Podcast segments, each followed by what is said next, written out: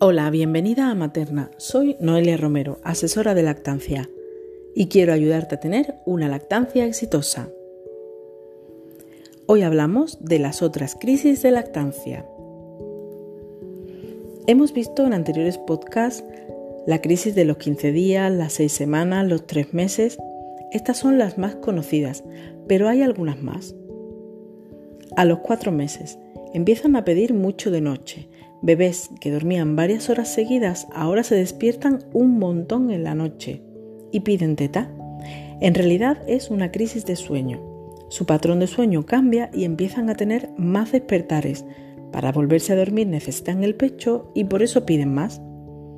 También puede coincidir con la incorporación de la madre al trabajo y demandan de noche el contacto que no han tenido durante el día.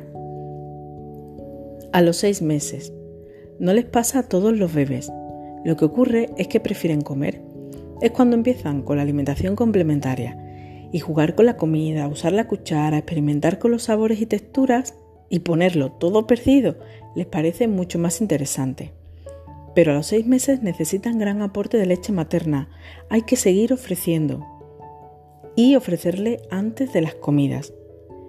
Normalmente siguen buscando el pecho para dormir y cuando tienen despertares nocturnos de noche también necesitan seguir tomando teta. A los 8 meses, se vuelven una lapa, no te dejan ni ir al baño, no quieren perderte de vista. Maman mucho, dan chupitos constantes, se pegan mucho a la madre. Esto se debe a una crisis por separación. Sienten angustia al separarse de la madre es cuando empiezan a entender que son otra persona independiente a ella. Hasta este momento el bebé piensa que mamá y bebé es una única cosa. Y ahora es cuando empiezan a darse cuenta de que somos dos personas diferentes. Debemos avisarles cuando nos vamos y de que vamos a volver y no escaparnos cuando no se den cuenta. Esto les crea muchísima angustia.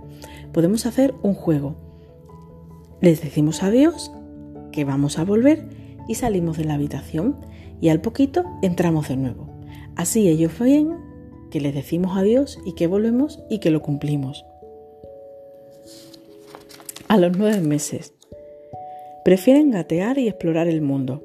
Si los ponemos al pecho protestan, huyen, incluso muerden. No les gusta la postura de cuna y prefieren mamar de pie o haciendo el pino. A estas edades empiezan a morder el pecho, están experimentando con sus primeros dientes. Hay que hablarles de que eso hace daño a mamá, que duele. Ponernos serias, poner voz seria, cara seria y retirar el pecho en ese momento, que noten nuestro descontento. Nos entienden perfectamente. Al año dejan de crecer momentáneamente. Hay un parón de crecimiento. Comen menos, y con la teta y algo de alimentación complementaria van tirando. Esto es absolutamente normal. Haz oídos sordos a los comentarios, que vas a oír. Este niño está enviciado con la teta, ya no quiere comida. Es absolutamente normal. A los dos años vuelven a ser como recién nacidos. Es como al principio, están muy demandantes exigentes, pegan tirones de los escotes, te meten la mano para sacarte la teta en cualquier parte y en cualquier situación. A esto hay que unirle las rabietas. Hay quien llama a esta etapa la adolescencia.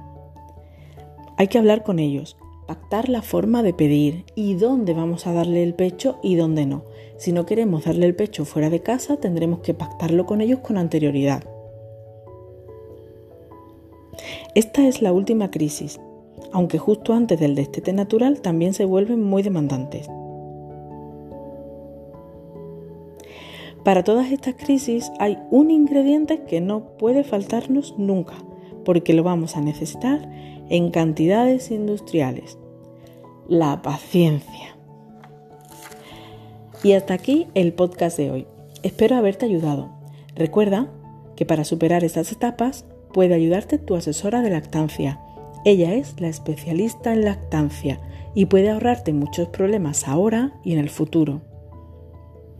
Hasta el próximo podcast de Materna. Nos vemos todos los días en Instagram en materna.oficial.